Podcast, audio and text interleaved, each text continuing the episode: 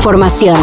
Titulares nacionales, internacionales, música, cine, deportes y ciencia en cinco minutos o menos. Cafeína. Bueno, nosotros vamos a presentar denuncias. Hay gente que ejerce su derecho a la libertad de expresión, lo veo todos los días en los medios de comunicación, pero también ahora sí que hay muchos que se mueven en las oscuridades del viejo régimen que, pues por supuesto, muchos sabemos quiénes son. Desde la semana pasada se puso en duda el informe del caso Ayotzinapa de la Comisión para la Verdad que lidera Alejandro Encinas. El New York Times señaló que el propio Encinas confesó que mucha de la evidencia no pudo verificarse como real. El funcionario dijo que se malinterpretó su declaración.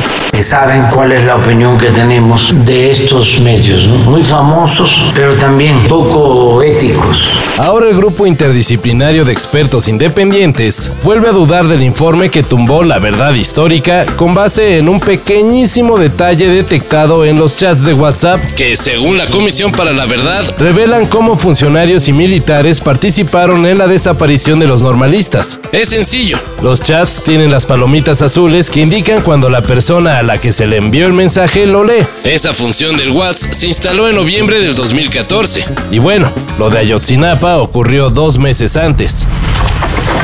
Noel Gallagher acaba de lanzar una nueva canción con sus High Flying Birds, Pretty Boy.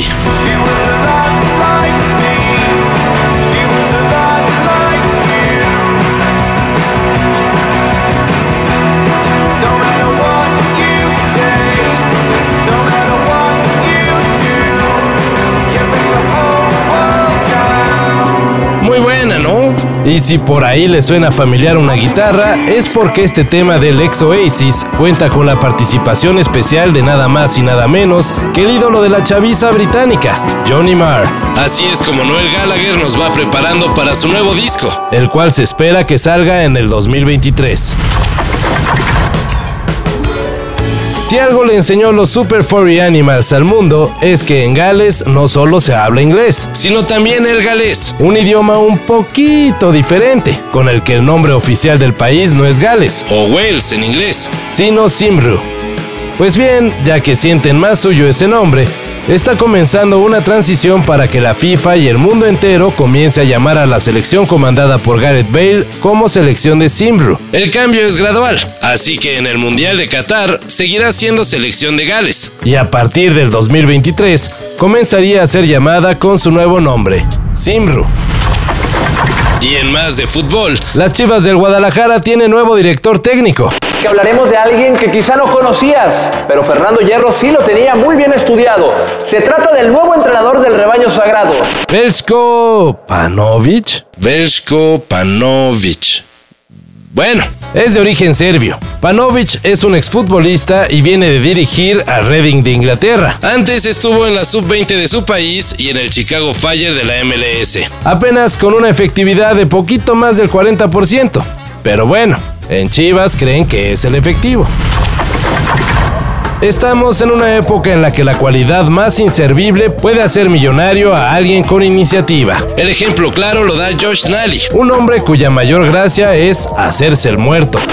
Josh Nally nos dice, no me gusta hablar frente a la cámara, pero puedo quedarme allí y actuar como si estuviera muerto con bastante facilidad. Y pues ya, con eso le bastó para ser contratado para la serie CSI Las Vegas. Ah, pero no fue tan fácil, ¿eh? Bueno, un poco. Antes, Josh tuvo que mostrar su arte en TikTok, donde se popularizó con clips haciéndose el muerto. Solo tuvo que ser paciente y ahora directo a la fama. Si lo quieren ver en acción, o mejor dicho, en calidad de bulto, su capítulo se estrenará este 3 de noviembre. Todo esto y más de lo que necesitas saber en sopitas.com. El guion corre a cargo de Álvaro Cortés y yo soy Carlos el Santo Domínguez. Cafeína. Un shot de noticias para despertar. Lunes a viernes por sopitas.com. Y donde sea que escuches podcasts.